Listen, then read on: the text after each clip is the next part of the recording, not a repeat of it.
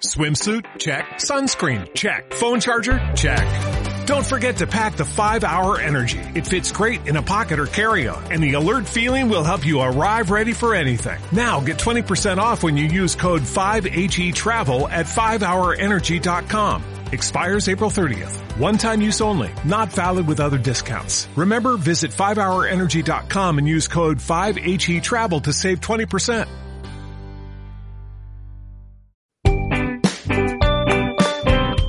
Bienvenidos, mamitas y papitos, a Agustín Babies, el podcast del Dr. Gilbert Carrión, creado para ayudar y brindar los mejores consejos para cuidar la salud de los más pequeños del hogar. Hola, hola, mamitas y papitos, qué gusto estar con ustedes en esta cita tan agradable que tenemos para nuestros live. Queremos darles la bienvenida. Gracias por estar con nosotros como Centro Pediátrico Integral, siempre pendientes de la salud de los niños y hoy también hablaremos de algo importantísimo, la familia. Entonces queremos dar un poquito de tiempo para que las mamitas se vayan conectando, compartiendo con otras mamitas y digan, ¿sabes qué? Ya estamos conectados en el live del Centro Pediátrico Integral y compartan con ellas. Queremos dar la bienvenida y tenemos el grato honor y para nosotros es a una invitada muy especial, es alguien a quien eh, valoramos, queremos mucho y nos sentimos muy orgullosos de que ella pueda compartir ahora con nosotros todos sus conocimientos. Es la doctora María Gabriela Carrión. Ella eh, obtuvo su carrera en ciencias médicas en la Universidad Espíritu Santo en la UES en Guayaquil y actualmente está siguiendo una maestría en nutrición clínica pediátrica queremos decirle a la doctora Gabriela Carrión que nos place que sea parte del equipo médico multidisciplinario de Centro Pediátrico Integral. ¿Verdad, doctor? Y como siempre, con el doctor Gilbert Carrión, que es el director médico de Centro Pediátrico Integral. Hola, mamitas y papitos, muy buenas noches. Eh, buenas noches, Patti. Buenas noches, doctora Gabriela Carrión. Realmente, como dice Patti, es muy placentero eh, para nosotros podernos presentar a ustedes y presentarle un nuevo miembro más del, equipo multidisciplinario como la doctora Gabriela Carrión, con quien vamos a compartir esta noche un espacio muy, muy importante e interesante por el tema en que, estamos, que vamos a tratar. Así que gracias y espero, mamitas, que ustedes nos acompañen esta noche para compartir qué podemos hacer con relación a los buenos hábitos en la alimentación. Así es, queremos que a través de todos los conocimientos que nos va a impartir la doctora Carrión esta noche, ustedes puedan conocer un poco más de qué es su esencia y de qué es lo que ella quiere compartir eh, a la familia esta noche. Doctora Gaby, le damos la bienvenida. Queremos decirle que nos sentimos muy contentos de que esté con nosotros esta noche en este live y gracias por haber escogido este tema que nos parece fundamental. A ver, para no equivocarme, dice, hábitos saludables de alimentación en la familia. Y les comento que ella también es la que nos está ayudando a, ordenar muchas cosas en nuestra alimentación, doctor, ¿verdad? Por supuesto que sí, porque nosotros hemos estado eh, comiendo un poquito mal, a pesar de que tenemos alimentación saludable, pero hay cosas en las que a veces uno se excede. Y por eso esta noche también vamos a tocar ese tema, que debemos eh, saber cuándo parar cuando hay mucha comida. Queremos recordarles que ustedes pueden dejar sus inquietudes una vez que la doctora Gabriela haya eh, terminado su ponencia. Doctora, buenas noches. Buenas noches, doctor Carrión. Buenas noches, Patti.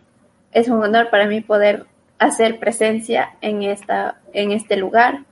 Gracias por permitirme y abrirme un espacio aquí. Es muy importante para mí poder ahora sí salir y darles mi conocimiento a la gente de lo aprendido y de lo estudiado, tanto a nivel científico como en mi vida diaria. ¿Por qué? Porque yo no podría atreverme a hablar algo que no practico. Es así.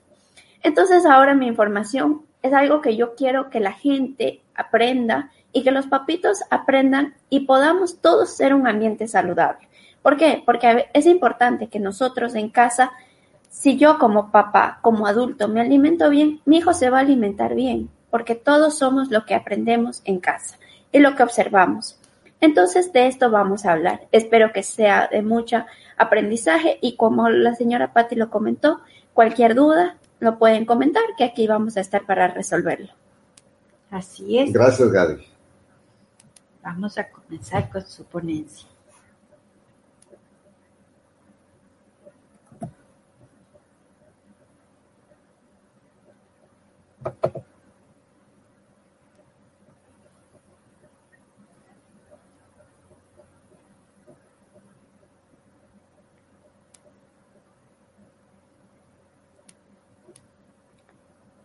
Esperemos un ratito que la pantalla se ponga totalmente grande. Y ahora sí podemos comenzar. Bueno, como se los había dicho, vamos a hablar sobre hábitos saludables de alimentación en la familia. Entonces, quiero comenzar. ¿Qué es un hábito? El hábito es cualquier comportamiento aprendido mediante la repetición que se realiza de forma habitual y automáticamente, sin apenas pensar en ello. Es un elemento básico del aprendizaje humano. Los hábitos saludables como la educación se adquieren en casa, una alimentación equilibrada, una correcta higiene, la práctica habitual de ejercicio y, cómo no, compartir momentos en familia para fortalecer la base de nuestra comunicación y transmitir a los niños nuestros valores.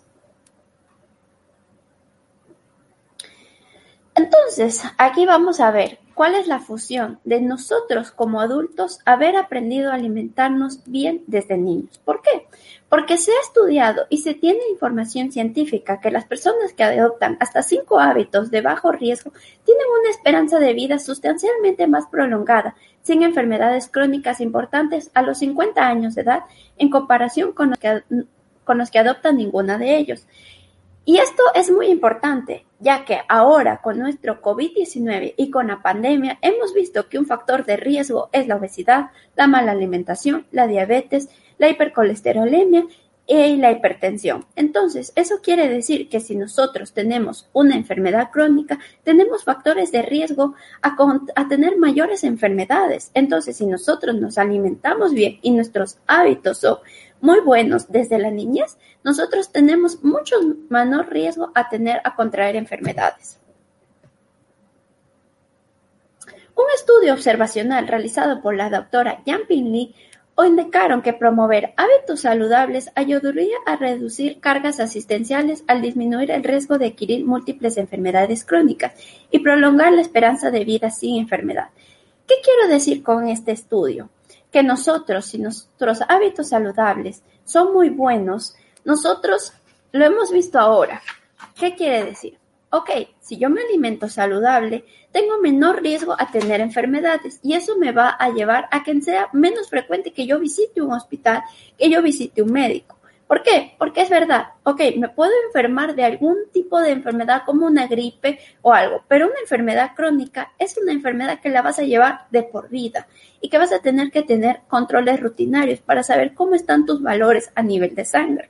Entonces esto ayuda a aumentar el valor, las, las visitas asistenciales a tus casas de salud. Entonces esto, vamos a si queremos costo-beneficio, en realidad si yo me alimento saludable, mi beneficio a largo plazo es que mi alimentación en la vejez voy a tener excelentes resultados y voy a tener que visitar mucho menos a un médico. Ahora, yo quiero hablar sobre los horarios de comida. Los horarios de comida son esenciales desde la niñez hasta cuando sea adulto, pero primero me voy a enfocar en los niños. ¿Qué hacen los horarios de comida? Los horarios de comida permiten dar una rutina y seguridad y tranquilidad a nuestros hijos, pero la falta de ellos genera un desorden que va empeorando con el tiempo. Pero para que nuestro hijo desarrolle hábitos esenciales y saludables, es importante tener un orden en las comidas. Los horarios escolares ayudan un poco a establecer el momento de comer, pero es fundamental que los padres inculquen el respeto por los horarios de todas las comidas, incluyendo merienda y cena. ¿Qué quiere decir esto? Que nosotros debemos comer a la misma hora siempre. Yo sé que hay días que no se puede, pero sí deberíamos tratar de que nuestro horario, si yo desayuno a las 7, todos los días sea así. Lo mismo el almuerzo y lo mismo la cena. Porque además de tener un horario mecanizado nuestro cuerpo se acostumbra y nuestro sistema de adaptación va a saber que a esas horas tenemos que comer. Es más, nos hemos dado cuenta que cuando personas realizan ayunos intermitentes, si ya es muy prolongado, comienzan a tener efectos en su cuerpo, que puede ser una hipoglucemia, un aumento del apetito. Y esto a largo plazo, ¿qué, ¿qué pasa? Si yo no llevo una buena dieta o un asesoramiento, nosotros lo que hacemos es lo peor. ¿Por qué? Porque nuestro cuerpo, nuestro, nuestro, ayuno intermitente lo que hace es aumentar nuestra resistencia de insulina. Por eso siempre es importante no solo guiarnos con las dietas que los famosos o ciertas personas las realizan sin tener un asesoramiento y una base médica eh, sustancial que te pueda guiar y asesorar. Ahora, ¿cuáles son los beneficios en el adulto el horario de comida? Nos permite mantener el peso más fácilmente, prevenir enfermedades, controlar el colesterol y regular el hambre. Ahora, ¿por qué es importante la compra de alimentos saludables? Porque los niños, en especial los más pequeños, se alimentan generalmente con lo que está disponible en casa. Por eso es importante controlar las provisiones los alimentos que se sirven en las comidas y los que se tienen a mano en el refrigerador. Entonces, en nuestra lista de alimentos, ¿qué debemos tener? Frutas y verduras para que sean parte de nuestra rutina diaria, que si nuestro hijo va a la refrigeradora, no va a encontrar una cola, pero sí va a encontrar una manzana. Entonces va a tener la elección de tomar decisiones saludables. Ahora, que también en nuestra lista de alimentos también debemos elegir panes integrales y cereales de alta calidad, porque esto va a permitir que nosotros, nuestros hijos, consuman mejor la comida. Y, importante, limitar el consumo de grasas, porque ya sabemos que los alimentos chatarras no nos van a llevar a nada saludable. Ahora, es importante, los niños aprenden por imitación y si ven que nosotros probamos o rechazamos ciertos alimentos, pensarán que tienen algo malo y que no deben comerlos. Entonces, ¿qué hacemos con esto? Si yo como padre no como verduras y nosotros todos nos sentamos en la mesa y yo le quiero obligar a mi hijo que coma verduras, pero ve que mi papá como yo no como, entonces va a decir, ¿por qué? Si mi padre no come, porque a mí me quieren obligar. Los hijos aprendemos por decisiones que nuestros padres toman. Entonces eso quiere decir que si yo quiero que mi hijo aprenda a comer saludablemente, yo tengo que tomar buenas decisiones. Ahora, ¿qué es importante del momento de la comida?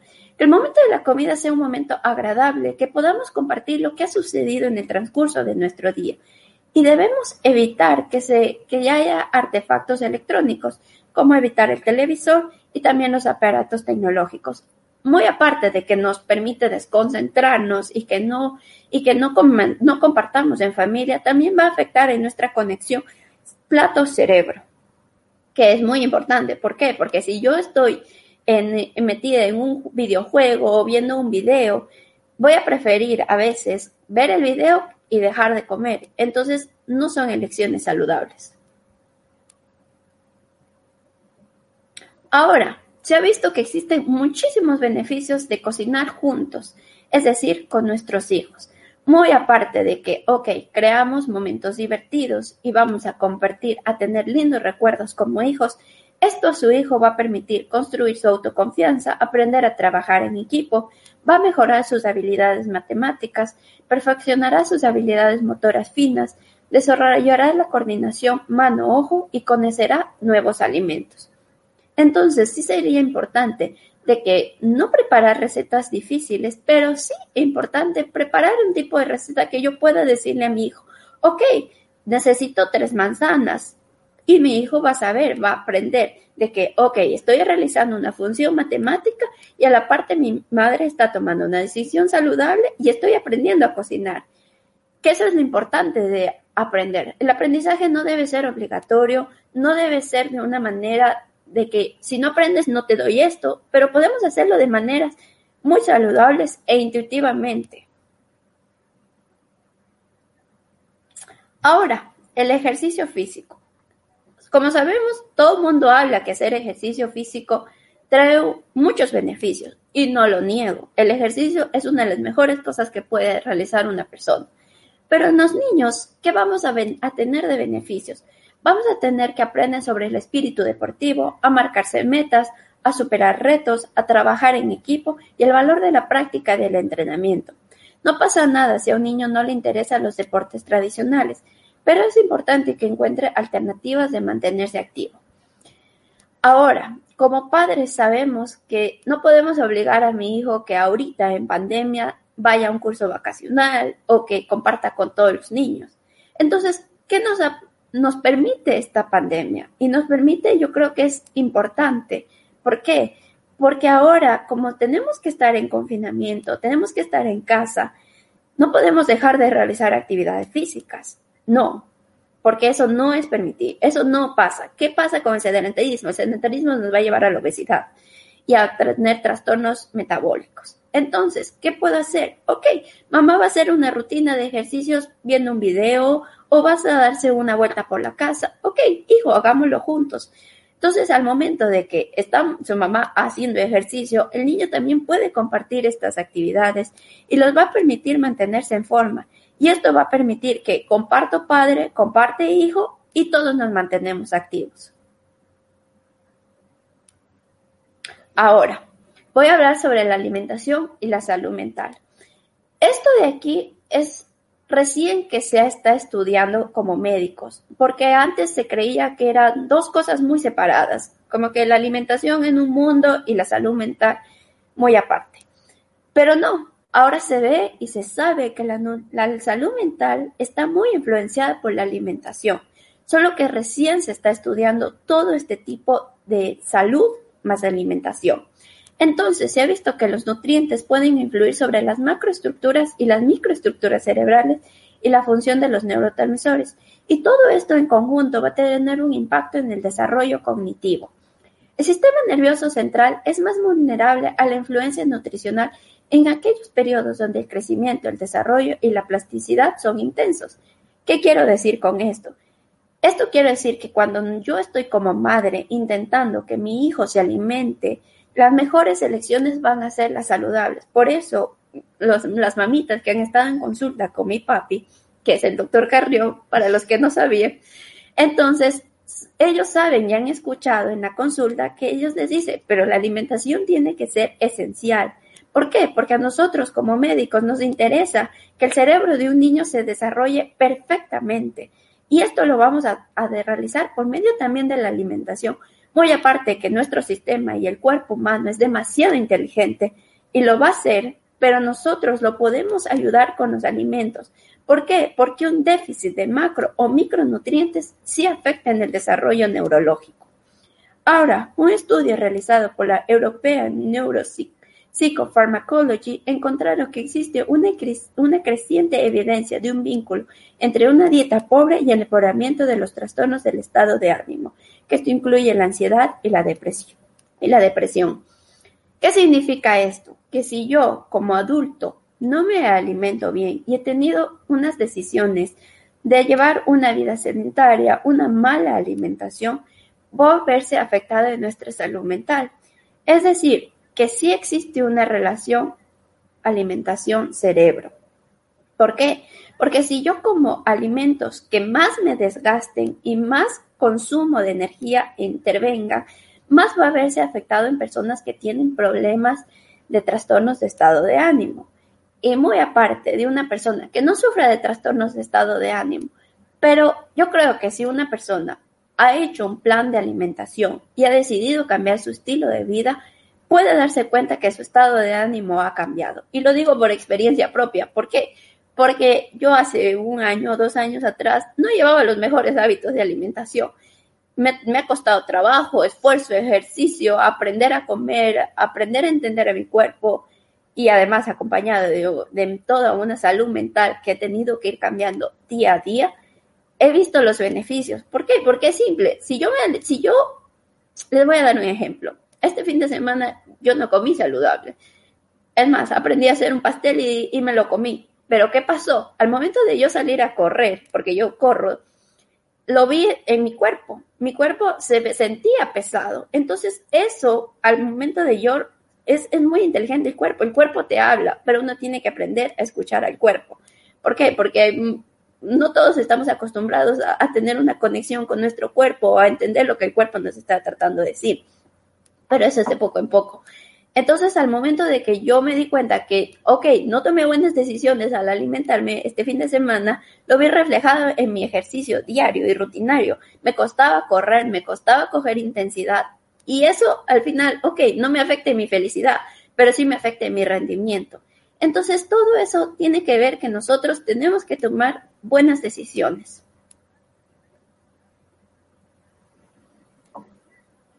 Y ahora, una dieta de alta calidad está vinculada con una disminución del riesgo del deterioro cognitivo y una mejor función cognitiva en personas mayores, mientras una dieta deficiente al parecer aumenta un deterioro cognitivo y otros problemas de salud. Como todos sabemos, todos vivimos etapas, niñez, adultez y la tercera edad. Entonces, si yo desde niño no me alimenté bien, a mi tercera edad me voy a ver afectada. Muy aparte de las enfermedades crónicas que podemos desarrollar por una mala alimentación, también se ha visto un una deficiencia en el, en el deterioro cognitivo. Entonces, por eso yo creo que como padres tenemos que saber tomar buenas decisiones, primero por alimentarme a mí, porque si yo estoy saludable, voy a poder dar una mejor calidad de vida a mi hijo. Y aparte de que mi hijo se va a alimentar bien, mi, mi vejez o mi tercera edad va a ser muy buena y voy a tener muchos beneficios. Y bueno, me despido con esta frase. Los niños felices en casa serán adultos más sanos. Muchísimas gracias.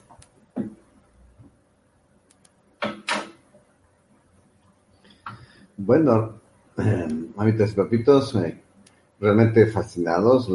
Gracias Gaby, tu, tu ponencia, tu explicación, eh, realmente de altísimo valor y qué plasticidad para poder eh, decir con facilidad las cosas de cuáles son las consecuencias de algo básico, que durante los 5.000 años la humanidad lo ha venido practicando o no practicando.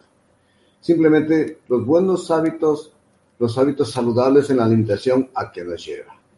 Finalmente, eh, en pediatría siempre nos, nos, nos, nos, preocupamos muchas veces cuando yo era pasado por las aulas, nos preocupamos de la desnutrición, nos preocupaba mucho el sobrepeso. Nos preocupamos de la nutrición y, nos, y, nos, y lo que más nos enfocaban era que el niño salga de, de la desnutrición. Pero ojo, esos niños del, cuando yo fui médico residente, en Ortiz, muchos niños con desnutrición, ¿cómo estará su parte cognitiva hoy? Porque lo que se está hablando hoy en la pandemia es que los niños que están, además de, del encierro, están dejando de comer. Ahí no les llegan alimentos. Muchos niños están pasando por esta, además, esta escasez de alimentos y entonces están entrando en desnutrición. Entonces, desnutrición, aislamiento, que la, el ser humano le gusta, eh, tiene que ser sociable, tiene que estar rodeado de sus seres queridos. Y entonces, ¿qué estamos esperando en el futuro de estos niños desnutridos, con, aisla, con ais, aislamiento, abandonados? Realmente si no recuperamos es, eh, rápidamente los niños, porque si es una desnutrición aguda, con un buen potencial de nutrición, podemos aportar lo que necesitamos para recuperar su de, su desnutrición y también dar las mejores eh, eh, nutrición, eh, asesoramiento psico, psicológico, terapia eh, psicológica, familiar, para recuperar a este niño, para que no tenga esos efectos devastadores que podría tener cuando esta niña sea adulto. Me parece tu conferencia excelente. Sí, realmente Gaby, una ponencia muy, muy clara, muy clara. Creo que las mamitas, uh, que yo como madre también, esto hace un clic en, en nosotros, en mí. Porque es verdad, muchas veces y durante toda la vida casi siempre estuvimos simplemente creo que acostumbrados a comer, más no alimentarnos saludablemente, que no es lo mismo. Y, y luego vienen las consecuencias que, que, en la salud, ¿no? Entonces esto sí, sí trae, eh, eh, como decimos, consecuencias en, en lo que a, a posterior. Con la pandemia, como decíamos, Gaby, queda al descubierto muchas cosas que hemos estado haciendo mal. qué hemos estado haciendo mal. Muchas de las veces no, tal vez no nos dábamos cuenta porque el niño pasaba fuera, porque teníamos otro tipo de actividades. El confinamiento nos ha llevado a vivir en un estrés a, a nivel familiar por la convivencia, porque no siempre es fácil, la convivencia 24/7 no siempre es fácil, eh, los problemas de salud que ha traído el COVID-19, problemas económicos, todas las alteraciones en nuestra vida que se han visto afectadas y que ya evidenciaron de manera muy clara que había cosas que estaban ya ahí. Que queríamos tal vez hacerlas de lado o tratar de que mi niño no come o come mucho, ya estaban ahí, pero ahora se potenciaron a través de la pandemia. El niño come menos, como decía el doctor, por porque está también en depresión, está trayendo cuadros de, angustia, de depresión, de ansiedad. Eh, lo mismo las mamás, doctora, yo creo que es increíble lo que las madres hoy están cursando. Es un, um, un desgaste físico y emocional. Eh, no queremos eh, minimizar la labor del padre, no absoluto, pero creo que la labor de la madre está siendo extremadamente desgastante, extremadamente desgastante que está afectando la salud mental de la madre y con ello estamos afectando la salud mental de los niños que también está dañando, eh, está repercutiendo en la mala alimentación. Entonces son muchos factores los que tú nos decías, no podemos salir, no podemos llevar a los niños al parque, tenemos que tener y tomar en cuenta que la pandemia no ha pasado, que tenemos que mantener las normas de bioseguridad, porque lo que debemos hacer literalmente en este tiempo es sobrevivir, ¿verdad? Y la única manera de hacerlo es cuidándonos. Entonces, lo que decía Gaby, ¿qué tenemos que hacer? pues interactuar con nuestros niños.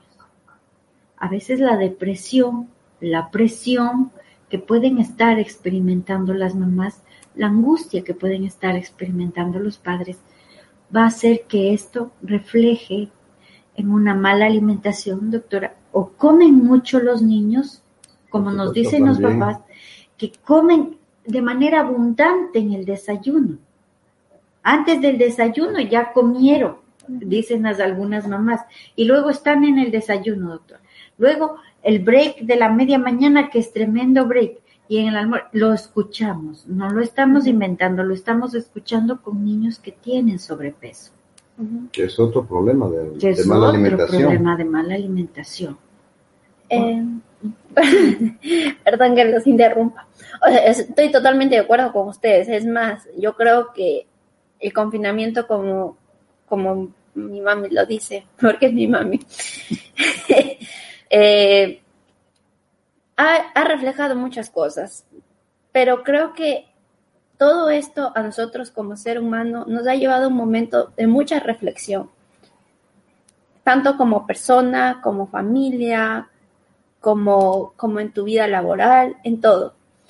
Entonces yo, o sea, yo sin ser madre, me he dado cuenta en tantas cosas que quizás cometía pequeños errores en mi alimentación porque, ah, bueno, ok, decido salir a comer acá o bueno, ok, puedo saltarme esta comida, que al final la suma de malas decisiones toma un total malo.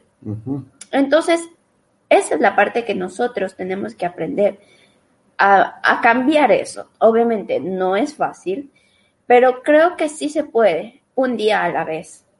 ¿Qué significa Gaby? Que si algo les da ganas a las mamás, que si las mamitas también se les antoja hacer una comida especial, que está elevada tal vez en azúcar o en grasa, ¿no lo pueden hacer o sí lo pueden hacer? ¿Qué les aconsejarías tú en este caso para que no sientan como esa culpa o ese remordimiento? O sea, no, es que yo no se debe vivir una vida restrictiva, porque el ser humano no puede vivir como una vida restrictiva.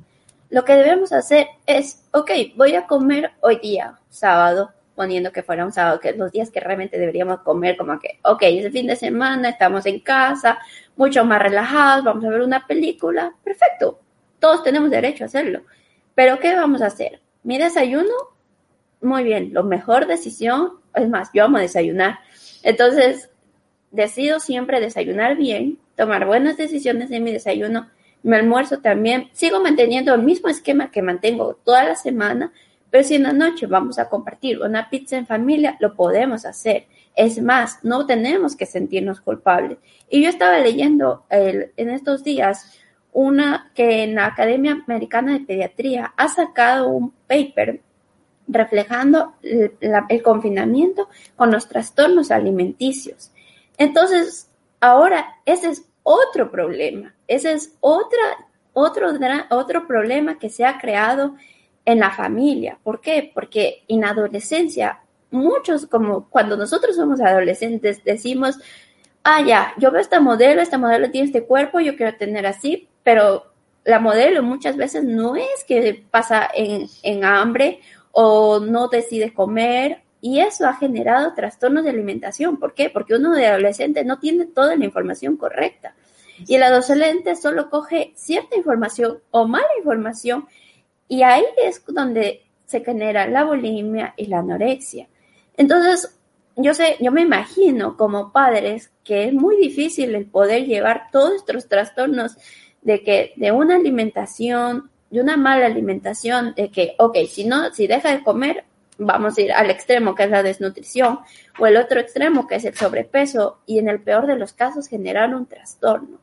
Que muchas veces estos trastornos de alimentación están escondidos con un peso normal, y eso es lo peor. ¿Por qué? Porque tú como padres dices, ah, mi hijo se ve relativamente bien físicamente, pero tú no sabes detrás de la mente qué es lo que está sucediendo.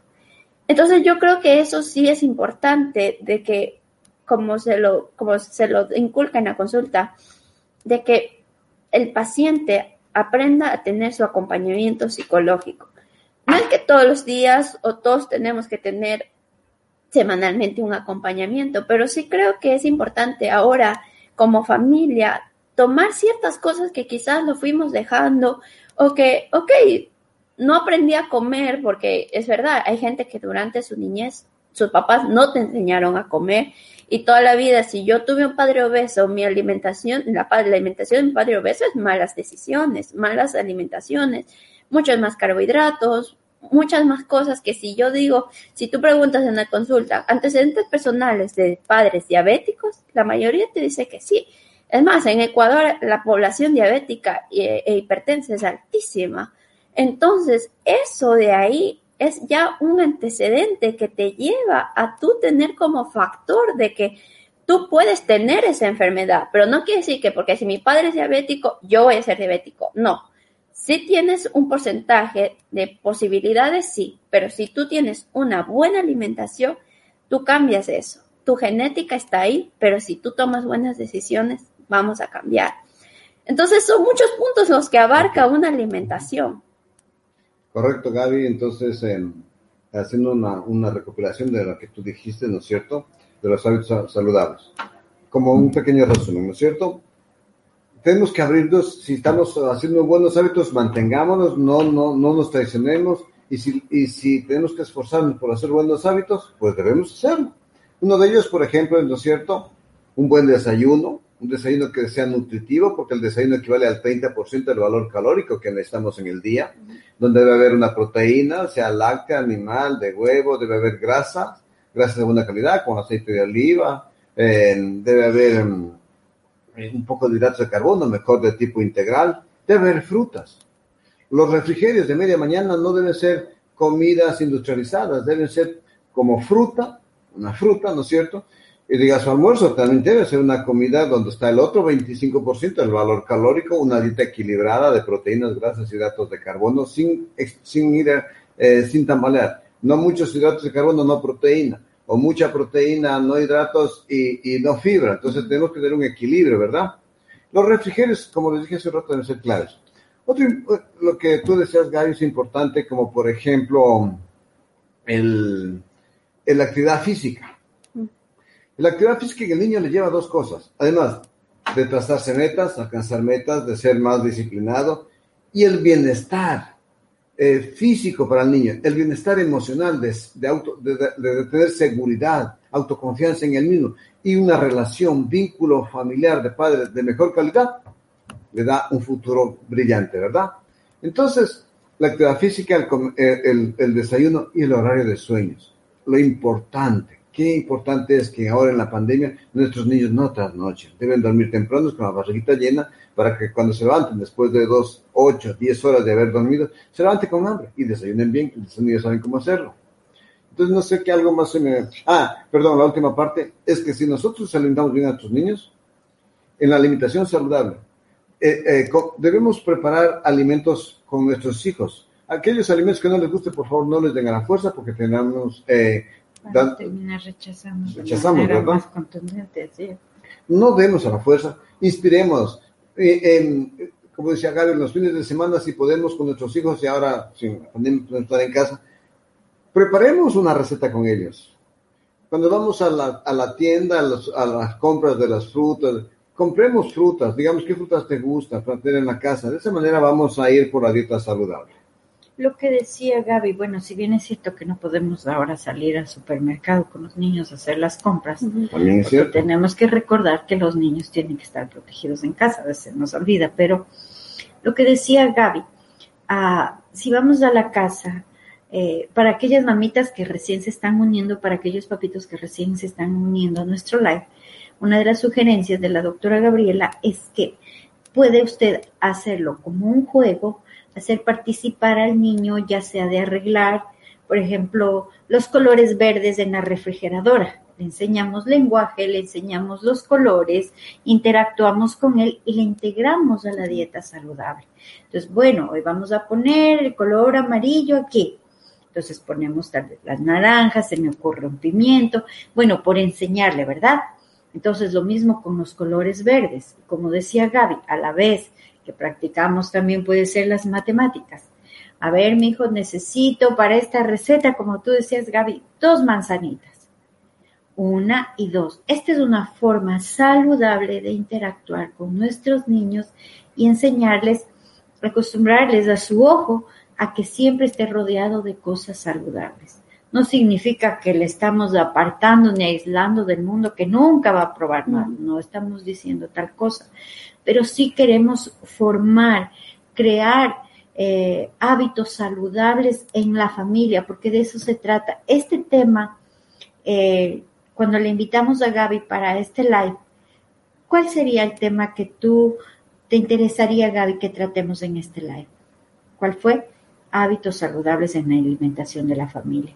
Pues gracias Gaby, yo creo que hemos dado en el clavo con esto porque necesitamos entender que como familia necesitar necesitamos cambiar muchas cosas que la pandemia dejó ya expuestas que no estamos haciendo bien y que necesitamos hoy más que nunca entender como una prioridad la salud. Y la salud se basa principalmente en una alimentación saludable. Así que yo creo que vamos a dar paso a, algunas preguntas que tienen ya las mamitas. Dice, Ayerlis Lisbeth Arambulo. Buenas noches, Ayerlis. Dice, una pregunta. Si un niño se contagia del COVID, ¿qué medidas hay que tener en cuenta? Gracias, Ayerlis, por tu pregunta, doctor. Hola, muy buenas noches. Gracias por la pregunta. Como cualquier persona que se contagia por COVID, tenemos que mantener las mismas medidas de, de, protección para el niño y de su familia, ¿no es cierto? El aislamiento, ahora es un niño pequeño, la mamá tiene que estar con él, ¿verdad? Entonces la mamá tiene que tener protección, lavarse sus manos frecuentemente, usar su mascarilla en 95 para no sobrecargar la carga viral, eh, porque ella también necesita el apego, el bienestar, pero el apego debe ser con responsabilidad. Y y claro, la asistencia médica que necesita bajo la condición clínica de cómo está evolucionando. Ahora, si es un COVID, un niño con COVID con, con pocos síntomas, asintomático, lo, lo que hemos, hemos dicho, lo que se viene diciendo, las medidas, las normas de bioseguridad. ¿Qué comentas tú, Gaby? Es importante de lo que el doctor refiere, porque hay muchas madres que han dicho en la consulta, si son lactantes, ¿Qué hago con mi bebé? ¿Interrumpo lactancia? ¿No interrumpo lactancia? No se interrumpe. La Organización Mundial de la Salud ya lo dice, no se interrumpe lactancia. Se puede dar la, eh, alimentarlo por medio de su seno materno, sí, como el doctor lo refiere, con medidas de bioseguridad, lavarse las manos. Es probable que si la mamá tiene COVID, el niño tenga COVID. pero sí es importante igual seguir manteniendo los protocolos y el aislamiento, porque aunque seamos asintomáticos, podemos seguir infectando a las demás personas. Gracias, Gaby.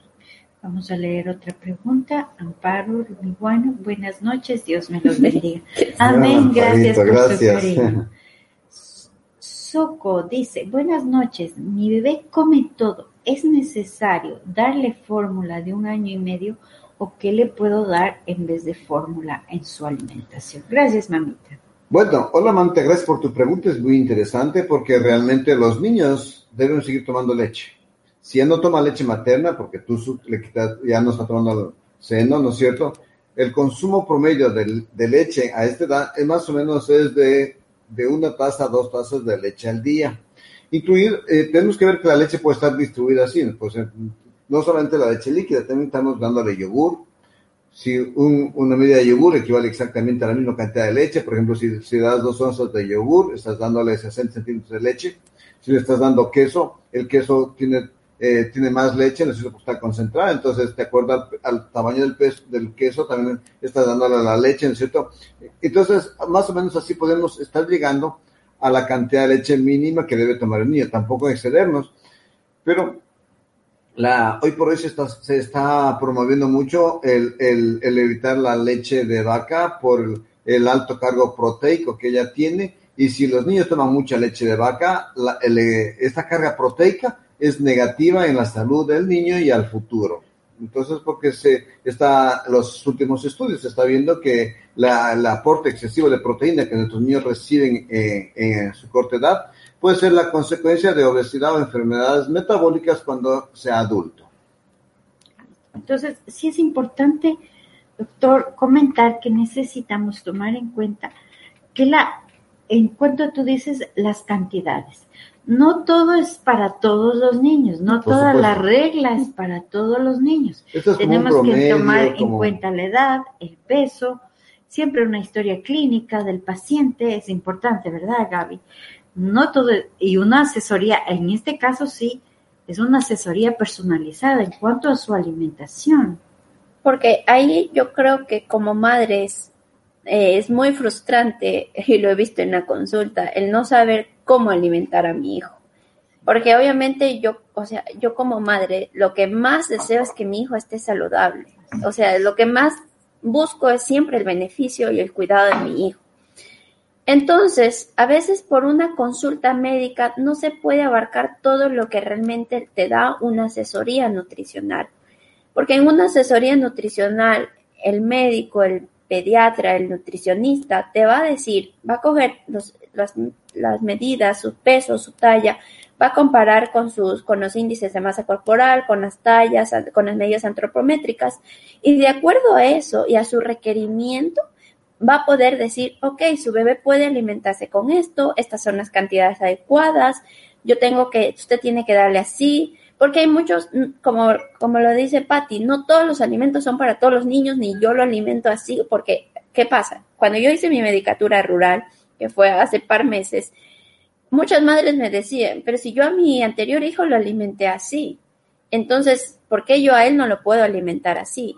Y ese sí es un gran dilema. No, no, ni el mismo hijo es igual que el otro hijo. Entonces, no podemos alimentar de la misma manera, ni las cantidades. Entonces, yo creo que sí es importante y es crear este nuevo, esta nueva alimentación, poder tener una asesoría personalizada, porque no es lo mismo buscar en internet una dieta o algo así que, que me diga, ah, sí, come esto o dale esto a tu hijo, que poder tener un informe, tener todo bajo a lo que mi hijo necesita.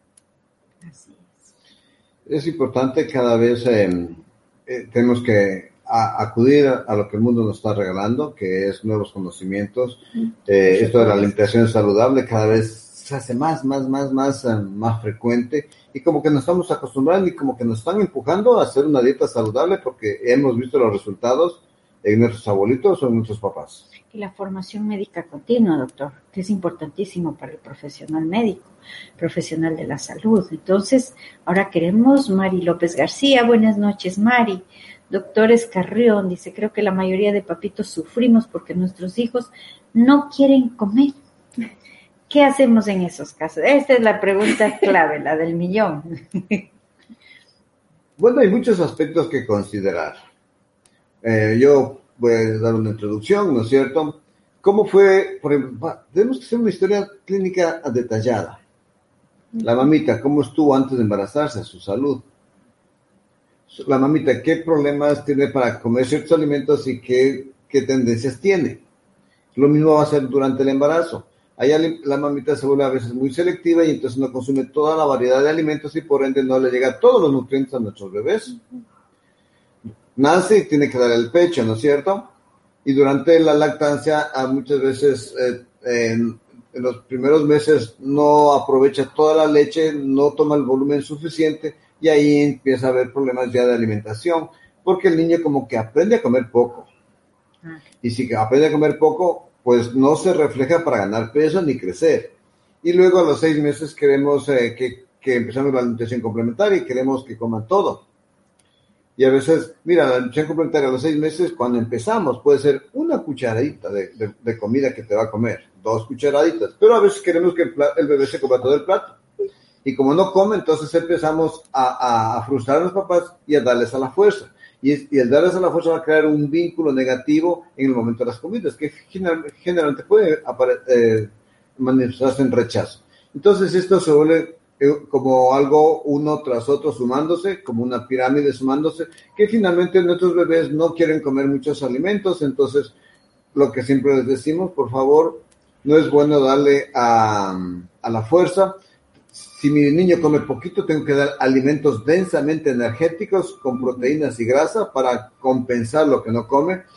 Y hay una variedad de alimentos y de acuerdo a la edad del niño, pues podemos aprovechar de esa variedad basados en alimentos saludables. Si tú tienes algo que, decir, Que el niño diga, que el niño coma poco, doctores, no significa que no quiere comer o que no está comiendo nada, ¿verdad? Es muchas veces es la apreciación o el deseo de la madre que coma en grandes cantidades tal vez lo que le hace pensar que su niño no está comiendo. Entonces sí son cosas que hay que evaluar.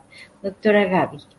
Como decía el doctor Carrión, yo creo que sí es importante tomar desde el, el embarazo. ¿Por qué? Porque hay embarazos que son excelentes, que la mamá llevó una buena alimentación, su peso fue, su ganancia de peso fue adecuado. En cambio, hay madres que durante el embarazo sufrieron de sobrepeso y hay muchas madres que sí es una grave patología la diabetes gestacional. Entonces, todo esto, esta diabetes gestacional, yo creo que las madres creen, ok, yo soy, o sea, obviamente estoy preocupada porque tengo diabetes, pero a largo plazo los efectos en el bebé es bajo peso al nacimiento, hipoglucemia, eh, el desarrollo neurológico. A largo plazo hay un estudio de que se ha visto que los niños de hijos de madres diabéticas tienen el desarrollo cognitivo mucho menor que un niño que de un niño de un parto normal. Entonces, siempre es importante una historia clínica detallada, de saber si además, muy aparte de eso, un embarazo adolescente también afecta en el peso de tu hijo. Entonces, todos esos, esos pequeños factores que a veces las mamás creen que no importa o que no debo decirlo, sí hay que tomarlos en cuenta. Ahora, a otra cosa, muchas madres dicen, es que yo lo veo flaquito, porque llega a la consulta creyendo que su bebé está flaquito. Pero cuando tú lo pesas al niño y ves sus medidas antropométricas, tú ves que están de acuerdo al valor, a la línea Z, 3, 2 y tres. Entonces están bien, realmente no es que necesitan, sino que hay que ver la, contextura anatómica del paciente, porque no todos, nadie es igual primero. Entonces no todo el niño, porque un mes de mi bebé tiene ocho meses y el otro bebé tiene ocho meses, pero el otro bebé de ocho meses lo ve más gordito, entonces mi bebé está flaquito. Y ese es otro problema. Que a decirle, ah, mi bebé es que mi bebé está más, me dice mi vecina que el bebé está más flaco que el de ella. Entonces, yo creo que las madres se atormentan muchísimo con esa situación de ver que su hijo está flaco, pero realmente también tienen que tomar en cuenta de que si el médico y el pediatra te dice tu bebé está bien, vamos por buen camino. Y importante, no obligar a los niños a alimentarse como que come esto, vamos de poco en poco introduciendo un alimento, si rechaza ese, vamos por otro porque desde ahí vamos a comenzar a enseñarles también cómo es, qué alimento va a decidir coger y a la larga plazo va a tener una alimentación intuitiva. No todos nos gusta lo mismo, pero sí debemos tener buenas elecciones. Así es, perfecto, gracias. bien, vamos a contestar otra pregunta. Esteban Indara nos pregunta, ¿desde qué edad es recomendable el ayuno intermitente y cuántas horas son recomendables ayunar? A ver, el ayuno intermitente es realmente relativamente nuevo. Para la gente que es a la vida fitness, habla mucho del ayuno intermitente para poder bajar de peso. Primero, ¿qué significa ayuno intermitente? Es terminar tu hora de comida, que tu última hora de comida sea más o menos a las 5 o 6 de la tarde y tú no volver a comer una comida hasta casi 12 horas después. Entonces, ese es, yo creo, o sea, se tiene que tener una asesoría, porque no puedes tú coger y decidir, yo no voy a comer de aquí a esta hora, peor poniéndolo en el peor de los casos, no creo que exista, pero puede existir en un paciente diabético. ¿Por qué? Porque el paciente diabético tiene, maneja sus maneras de glucosa y su insulina muy, muy diferente que un paciente con una vida saludable. Entonces, el ayuno intermitente sí hay que saberlo manejar, saber, además de muy aparte que, ok, si yo desayuno, si yo como, si mi última comida es a las 5 y yo vuelvo a comer a las 10 o 10 de la mañana, yo tengo que tener muchísimo cuidado al momento de desayunar. ¿Por qué? Porque no es que, porque primero el cuerpo se va a levantar con hambre, con un déficit calórico muy grande. Y si yo me alimento, ok, cojo y me como el bolón, el tigrillo y el café, o sea, eso no va a servir de nada que tú hayas hecho ayuno intermitente. Entonces, sí tiene que, este, este tipo de dietas o de, de tomar este tipo de decisiones tienen que ser acompañadas de un nutricionista. Bajo ciertas circunstancias. Sí, no es para todos. No comer tantas horas Claro, mira, y, bueno, la persona común que, dice es que está de moda, vamos a hacer ayuno intermitente, pero el cuerpo es sabio, el cuerpo es inteligente, el cuerpo tiene un cerebro, tiene dos cerebros, intestino y, cerebro, ¿no es cierto? Él dice, a ver, 12 horas de ayuno, yo te resisto a ti, cuerpito, 6, 8 horas sin comer. A las 8 horas el cuerpo dice, me falta glucosa. ¿Qué dice? Hígado, libera la grasa que, libera la glucosa que está ahí eh, pasa, no, dice el cuerpo, el, la inteligencia humana dice voy a hacer ayuno 24 horas. El corazón, el cuerpo dice, a ver, a ver, no tengo, el hígado se acabó la, se acabó la fuente de energía. Voy a los músculos. Los músculos. Va a coger, porque el cerebro, a pesar de que no recibe energía, el cerebro debe seguir protegiéndose y el corazón. Y entonces hay otra parte donde tomo energía, las reservas. Es como que yo tengo plata en el banco, eh, la, plata que tengo en mi bolsillo se acabó, voy al banco y saco la plata. Entonces el, el, cuerpo dice, a ver, los músculos tienen proteína. Entonces voy a coger la, la, azúcar que necesito y la energía que necesito, cojo de los músculos. Entonces todo esto se convierte en un círculo malo porque se aumenta la carga de tóxicos que liberan los riñones y finalmente tú no te estás dando cuenta, pero con el, si esto se vuelve crónico, se hace frecuente, finalmente tu calidad de vida se va a afectar. Pero esto del ayuno intermitente es realmente algo nuevo, puede ser como una moda que realmente es que no es para todos. Va a pasar factura. no es para todos. O sea, muchas personas sí lo pueden realizar, pero no es para todos. Pero bajo qué condiciones lo tendría que realizar. Por eso tiene que tener una relación nutricional. No alimentarse correctamente. Claro, no dejarse llevar o sea, lo esencial es realmente fórmulas que, que son o sea, Aquí es el hábito, la, el hábito es, es la clave, el hábito saludable de una buena alimentación. Tenemos otra, así que Esteban ya sabes. Yesenia, hola Yesenia Lindao, siempre nos acompaña. Es muy cierto que hacerles partícipes en la preparación de alimentos los familiariza con los diferentes alimentos y los comen con más gusto. Y siempre presentar los alimentos que no comen hasta que de a poco al verlo lo prueban y les gusta. Me pasa con mi hijo, que así como hay días que le gusta mucho algo, luego deja de comerlo y solo hay que seguirle ofreciendo. Felicitaciones. Gracias, Yesenia. Y mire, la mamita está hablando por su experiencia, los médicos dan el consejo, pero son las mamitas las que también bajo su experiencia nos comparten lo que ellas ven con sus niños. Es que esto es real, o sea, nosotros no somos um, que todos los días vamos a comer lo mismo, el mismo sabor, nos cansamos, Por eso la, el mundo de la alimentación es tan variado, hay tantos alimentos y, el mismo alimento puede prepararlo de, diferentes formas manteniendo su calidad nutricional, entonces debemos aprovechar esa variedad. Yo me canso de comer este alimento, no lo como, después de un mes lo vuelvo. Los niños también pasa lo mismo, entonces hagamos eso. Aquí tenemos una excelente pregunta, dice Vane Jincas. Buenas noches, ¿cómo se puede saber, doctores, si un bebé es intolerante a la lactosa? Primeramente, o sea, el niño, por, hagamos promedio, el niño tiene eh, un mes de edad, está tomando la leche materna, eh, puede haber síntomas o no síntomas. Entonces, ¿cómo nos dan síntomas? Por ejemplo, cólicos, llantos continuos, distensiones abdominales, flatulencias, eh, entonces uno debe pensar la posibilidad si hay una intolerancia a la lactosa. Y más si está tomando, además de leche materna, estaría tomando una, una, una fórmula, una leche de tarro que tiene lactosa. Entonces, si toma la leche, el niño hace estos síntomas, uno podría pensar que es intolerante a la lactosa. Esos son los síntomas eh, principales que hay. Además, hay otros síntomas como irritabilidad, no gana peso, se estanca en su peso, ¿verdad? Entonces, son síntomas indirectos de, de intolerancia la lactosa.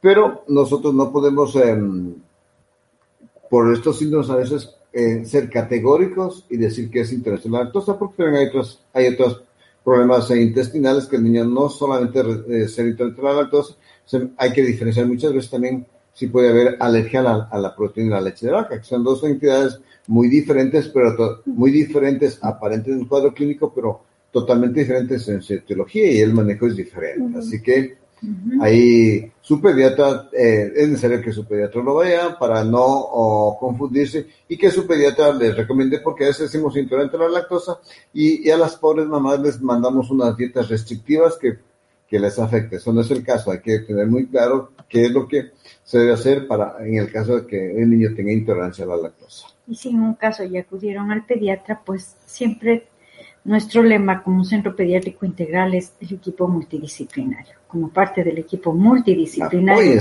en la ayuda para el beneficio de la salud de su pequeño, en este caso sería acudir al gastroenterólogo pediatra. Así que siempre es importante tomar todos los criterios y hacerlo mejor. Tenemos una nueva pregunta. Diana Carolina dice, doctores, buenas noches, mi bebé tiene nueve meses y ya le puedo dar el huevo y la comida ponerle un poco de sal? como regla general, bueno, hay alimentos que se catalogan como alimentos alergizantes. Entre ellos está el huevo, está el pescado eh, y, y, otros alimentos, ¿verdad? Usualmente eh, el huevo sí lo podemos dar. Primero hagamos una historia clínica. Papá y mamá no tienen alergia al huevo, entonces ya me quita ah, la, duda de que mi hijo puede tener alergia a la proteína, ¿cierto? Que es la albúmina. Entonces, ¿cómo empiezo? Empiezo con la yema, ¿verdad? Le doy hasta aquí, o sea, el huevo va a ser un alimento nuevo que hasta aquí no le he dado. Entonces, le estoy dando todos los alimentos anteriores y, y un nuevo alimento introduzco que es el huevo. Le doy un pedacito y veo, la primera reacción, si fuera una alergia rápida, tenemos que ver que puede haber manifestaciones cutáneas a nivel de la boca, periorales. O en las próximas horas haber cólicos, diarreas, ¿no es cierto? O a veces también eh, lesiones en la piel. Entonces, esa sería manifestaciones de alergia que no debería volverle a dar huevo. Le di huevo ahora, no veo ninguna reacción en los próximos dos, tres días, me quedo tranquilo, lo puedo volver a dar en mayor cantidad y así los días que siguen, sigo sumando la cantidad de huevo.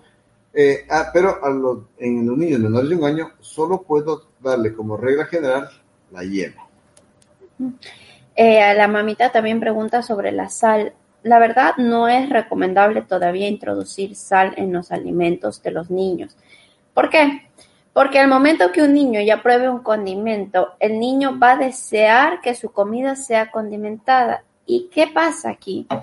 Que realmente lo que a nosotros nos interesa es que pruebe el, alimento de manera natural. Obviamente para nosotros que ya comemos con comida condimentada decimos que eso está feo, eso está feo, eso no está bien, pero el niño no lo necesita. Entre menos rápido nosotros probemos condimentos y azúcares, menos rápido, más rápido va a ser que el niño tenga mejor adaptación a los alimentos saludables. ¿Por qué?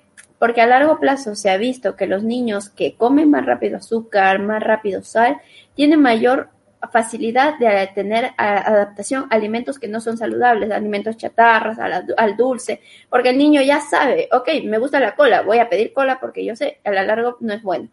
Y más allá de que no toma decisiones saludables, no es necesario por, también por su afectación a nivel de los riñones.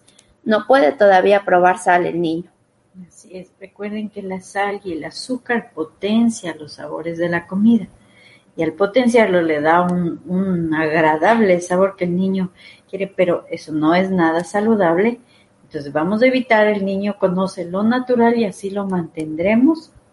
¿Hasta qué edad se le puede introducir en... O sea, entre más tarde mejor. Claro. Así es. Más tarde mejor. O sea, como, como regla mínimo un año, pero si lo puedes hacer más tarde, mucho pues mejor. Es más saludable para la salud de tu niña al futuro. Así es. Vamos con otra pregunta. Cristina Pinzón. Buenas noches, doctor. ¿Por qué razón los niños no comen carne, pollo, pescado? Ninguna carne, o sea, nada de proteína eh, animal. Bueno, eh, como regla general, nuestros niños necesitan proteína de animal. La primera proteína que es más fácil y que no tiene problemas está en la carne del pollo, la pechuga de pollo. Esta proteína es fácilmente, esta carne es fácilmente digerible y le va a aportar todos los aminoácidos que necesita, porque nuestro cuerpo necesita proteína animal porque estamos en crecimiento, tanto crecimiento muscular, sistema inmunológico, nuestro corazón, nuestro cerebro, todo eso necesita proteínas y la proteína animal juega un rol fundamental en mantener y asegurar un sano desarrollo de estos órganos que no los vemos. Ahora, la carne, ¿no es cierto? Vamos a, a, qué edad puedo darle carne de pollo a los seis meses? Puedo darle carne de ternera a los siete meses, después eh, puedo darle carne de, el pavo también es una carne blanca, ¿no es cierto? A la carne de res le puedo dar a los ocho meses, ¿no es cierto? Pero la carne de res cada vez se recomienda que sea mejor carne de ternera, que se considera como carne blanca, una proteína noble. La carne roja la podemos dar más tarde, no tan frecuentemente, ¿verdad? Y el pescado podemos dar a partir de los nueve meses, considerando que puede ser un alimento energizante, entonces ahí viene una premisa, que tenemos que hacer una buena historia clínica para evitar riesgos y sustos. Pero si no entendí mal, la pregunta es, no el niño no come ningún tipo de proteína. Ahí lo que realmente se tiene que hacer es como estos niños son tan difíciles de elegir la proteína de tipo animal, a veces ahí realmente se cambia el tipo de dieta a, que no haya este déficit que el doctor lo menciona. Entonces se tiene que cambiar por un tipo de dieta de proteína vegetal para que no haya el déficit. Pero eso sí, ahí sí es totalmente recomendable una asesoría nutricional, porque tampoco es que se puede decir, ok, le voy a dar frijoles en vez de carne, como un vegetariano. Por eso los vegetarianos siempre tienen un, un, seguimiento porque ellos saben que tienen déficits nutricionales por no, eh, por no tener proteína animal. Entonces sí tiene que ser un seguimiento. No creo que su hijo vaya a ser por siempre que vaya no a comer proteína animal, pero sí debemos saber cómo alimentarlo y poder a que sea hasta por medio de suplementos, pero todo eso es bajo consulta y seguimiento. Así es. Cada niño es único. Dani Zambrano. Buenas noches, doctor. Mi bebé está comiendo muy poco, casi nada. Tiene nueve meses. ¿Será porque le están saliendo sus dientecitos o eso no tendría nada que ver? Bueno, habría que preguntarnos, Gaby, ¿desde cuándo está comiendo poco? No. ¿Es su patrón, es su forma de ser? Desde que nació, los primeros meses, comía bien, tomaba bien el seno, o desde ahí comenzó a comer poco, poca leche materna, con poco se conformaba, y luego ahora a los nueve meses eh, no, no se, o, se me empezó la alimentación muy tarde, digamos, la alimentación complementaria debe empezarse a los seis meses. Empezamos a los siete, a los ocho meses. Entonces, esto también va a entorpecer que el niño haya desarrollado una variedad de, sabores, de texturas. Entonces, puede ser que eso también sea un bloqueo para que no quiera comer. O lo contrario, la, la, la, la introducción de alimentos muy tempranos también puede entorpecer la, eh, esta eh, disposición natural para alimentarse bien. O sea, hay muchos factores que pueden entorpecer que el niño no, no coma bien. Aquí te responde la mamá que los primeros meses sí comía bien, o tuvo lactancia exclusiva, o sea, sí comenzó su alimentación. Muy bien, gracias, su respuesta es brillante. Aquí podría ser, a ver, habría cosas que, que, que tomar en cuenta.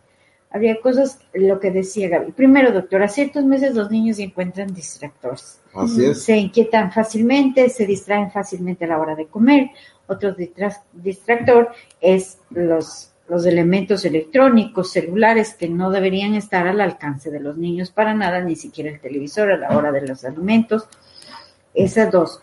También los niños debemos tomar en cuenta que aunque son muy pequeñitos, también pueden sentir el estrés de la familia. Todo lo que está pasando ahora sí está afectando también en la salud mental de nuestros bebés. Pero también habría que ver las técnicas de alimentación. Por, qué? Porque hay madres que no, o sea, las cantidades que sirven, bueno, puede ser que a veces la madre le sirve en un plato de adulto y ese es otro error frecuente. El niño no va a comer en un plato de adulto. El niño tiene que tener su plato específico porque su tamaño y su capacidad gástrica es mucho más pequeña que la de un adulto. Entonces, esas cosas a veces también hay que tomar en cuenta, porque hay que ahí sí ver cómo está el peso y realmente ver si, ok, si vamos cambiando un poco qué tipo de alimentos y adaptar de acuerdo a lo que a él le guste más para ir viendo cómo vamos mejorando su proceso de alimentación. Muy bien. ¿Pueden ser también comedores selectivos? Niños que son selectivos para, cierto tipo de alimentos, que también... Ahí la mamá, ahí las mamitas tienen que ver, eh, como digo, como ser como agentes, como detectives, ver qué alimento le gusta y qué alimento no le gusta. Aquellos alimentos que no le gusta, por favor, no le insista, porque eso va a ayudar a que rechace todo lo que llega a su boquita.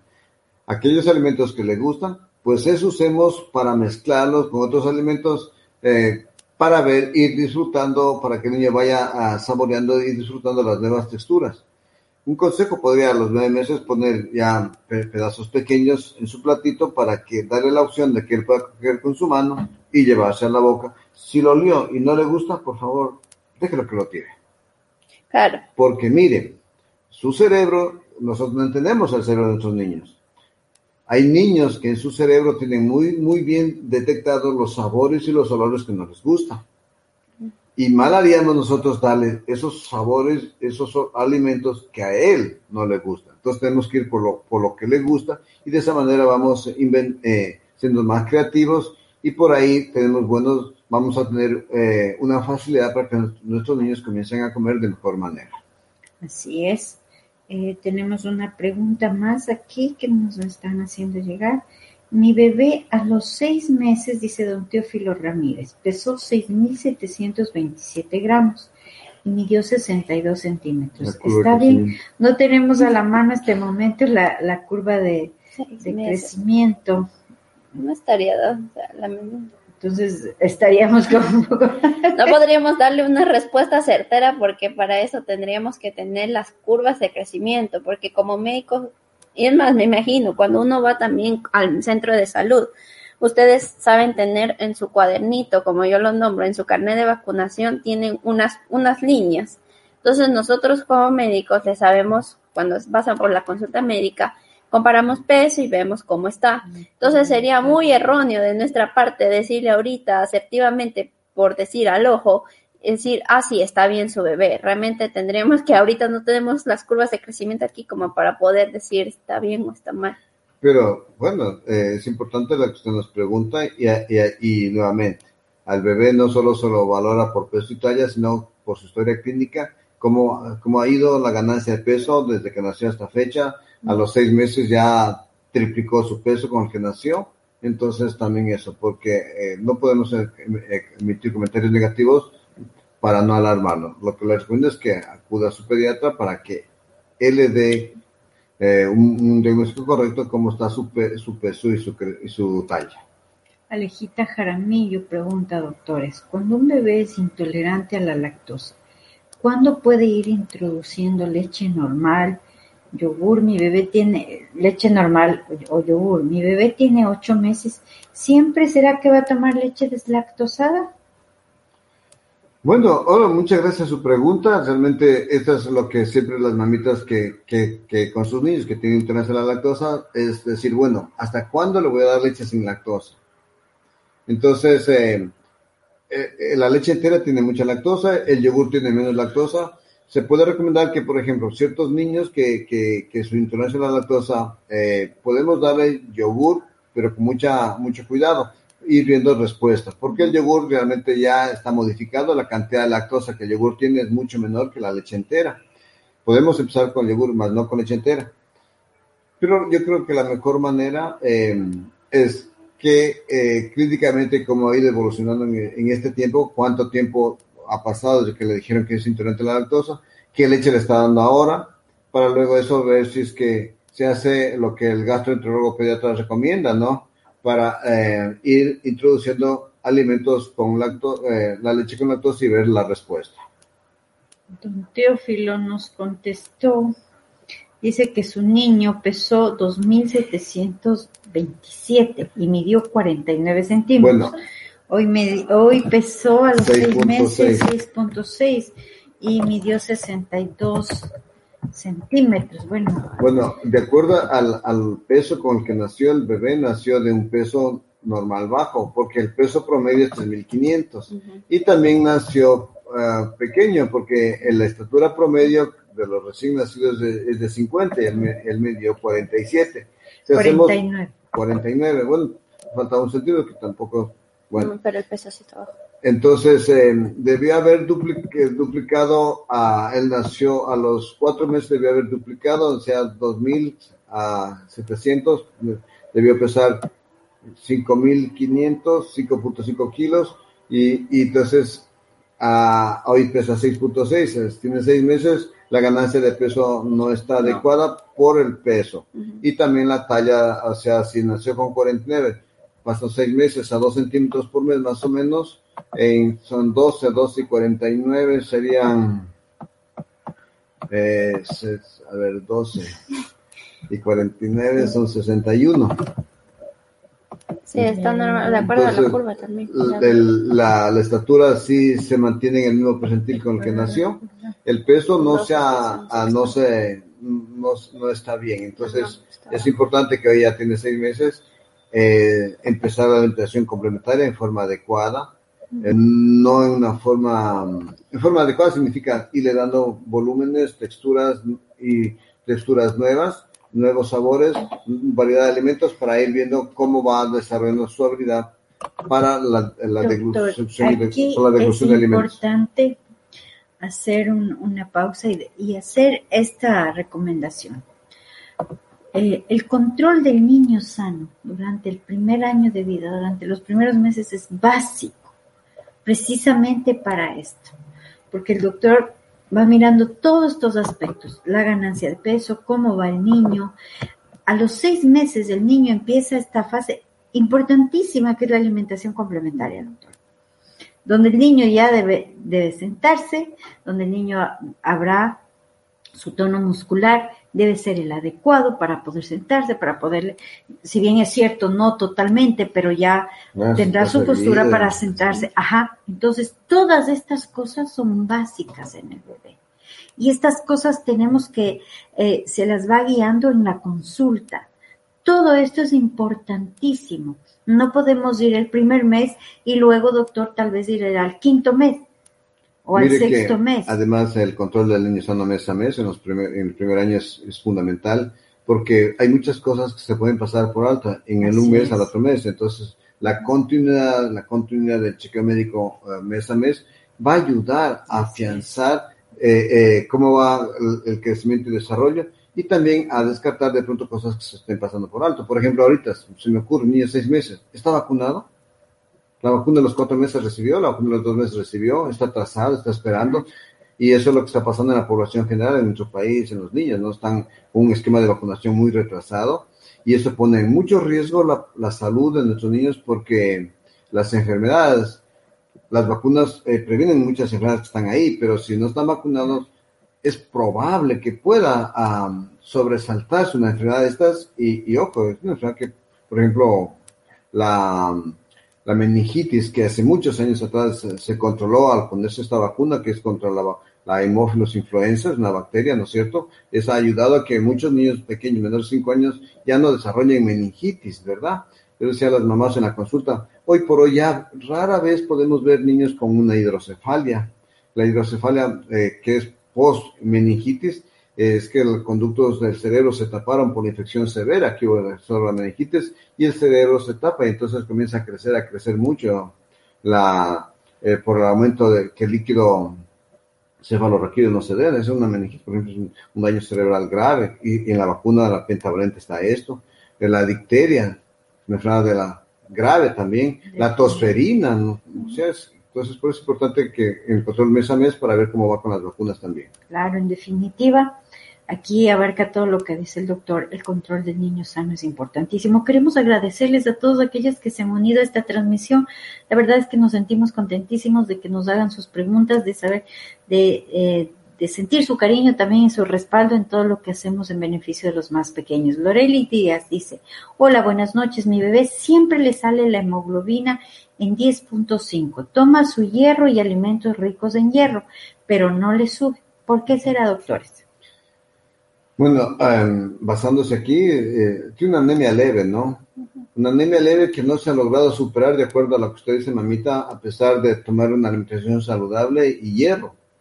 Cuando la alimentación es adecuada, equilibrada y variada y, y, alimentos naturales que aportan hierro, eso conlleva a que no se dé la anemia. Y más, está dando suplementos con hierro y, no se supera la anemia. Entonces sí es importante que su pediatra le guíe, que le valore para ver qué otras posibilidades conllevan a que el niño se mantenga con anemia.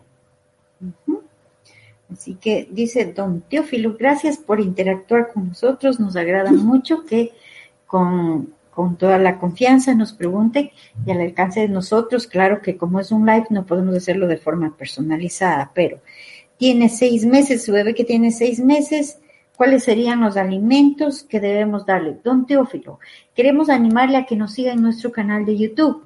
Tenemos muchas opciones saludables. Usted nos encuentra como doctor Gilbert Carrión en, el canal de YouTube, donde tenemos muchas opciones saludables para sus pequeños y estamos eh, tratando de orientarles las cantidades y la forma adecuada en la que se alimenten. Así que una vez más queremos agradecer a todas las mamitas. Queremos agradecer la presencia de la doctora Gabriela Carrión, que es parte de nuestro equipo multidisciplinario de Centro Pediátrico Integral, quien ha hecho un aporte importantísimo, ayudándonos con qué? Con esta información de los hábitos saludables en la alimentación de la familia. Gracias porque ustedes la encuentran en Centro Pediátrico Integral está dando su consulta a las mamitas, a los papitos, ayudándoles también a las mamitas en sus asesorías nutricionales, ayudándoles también a los, a los mayores, a los adultos mayores, en también el control, doctora, eh, de la diabetes. Cuéntanos tú, ¿cómo estás ayudando gracias, primero por, general? por haberme dado este espacio, por permitir hablar, comentar e informar a la comunidad, que creo que lo más importante no solo quedarnos con el conocimiento, sino poder enseñar. Y esta es una manera muy grande de poder enseñarlo. Bueno, yo como médico general estoy atendiendo a los adultos, sea adultos jóvenes, a los de la tercera edad. Entonces yo estoy ahorita también acompañado también de mis asesorías nutricionales, mientras doy la, la, la consulta siempre me interesa mucho cómo es la alimentación de mi paciente para poderle dar un seguimiento, sea que haya sobrepeso o bajo peso. Y ahí estaré, estoy dando mi consulta. Los espero en Centro Pediátrico Integral. Muchísimas gracias. No se olviden de seguirnos a través de todas nuestras redes sociales, como son Facebook, Instagram, nuestro canal de YouTube, también estamos en Spotify con nuestros podcasts que tienen información médica continua. Y muchísimas gracias por acompañarnos en este live, por estar así, así, sí, de cerquita de nosotros y nosotros de ustedes en la salud de Muchas gracias, mamitas. Primero, gracias a ustedes por permitirnos llegar a sus casas, por eh, captar su atención y porque sabemos que este mensaje siempre nos, les va a ayudar. También a nosotros nos ayuda mucho. Gracias, doctora Gabriela Carrión. Gracias, Patti. Gracias a todos ustedes y tengan una excelente noche. Gracias por escucharnos, mamitas y papitos. Recuerden seguir al Dr. Gilbert Carrión en todas sus redes sociales, en Facebook, Instagram y YouTube. Hasta el próximo capítulo. Every day, we rise, challenging ourselves to work for what we believe in. At U.S. Border Patrol, protecting our borders is more than a job. It's a calling. Agents answer the call, working together to keep our country and communities safe. If you're ready for a new mission, join U.S. Border Patrol and go beyond. Learn more at cbp.gov/careers.